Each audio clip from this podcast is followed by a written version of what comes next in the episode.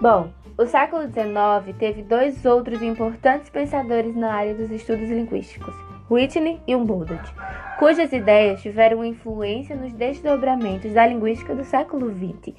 Whitney teve bastante influência nos estudos sensorianos. O próprio Saussure enfatiza a contribuição de Whitney de tratar a linguagem como uma instituição social, que, segundo ele, mudou o eixo da linguística.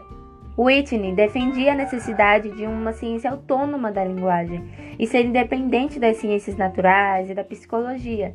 Seu objetivo seria a linguagem enquanto sistema de signos arbitrários e convencionais.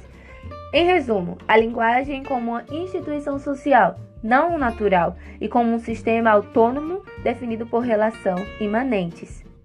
Para Humboldt, nenhum elemento pode ser estudado fora da forma da língua, no sentido que ele dava à palavra forma, isto é, o elemento constante e uniforme no trabalho mental de elevar o som articulado a uma expressão do pensamento, quando percebido em sua mais completa compreensão e sistematicamente apresentado.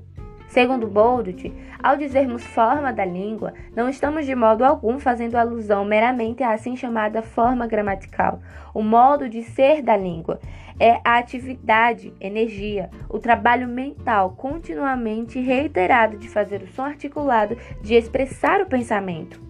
Para ele, linguagem e pensamento constituem uma unidade Nesse sentido, a língua não é entendida como apenas a manifestação externa do pensamento, algo que vem depois do pensamento, mas aquilo que o torna possível.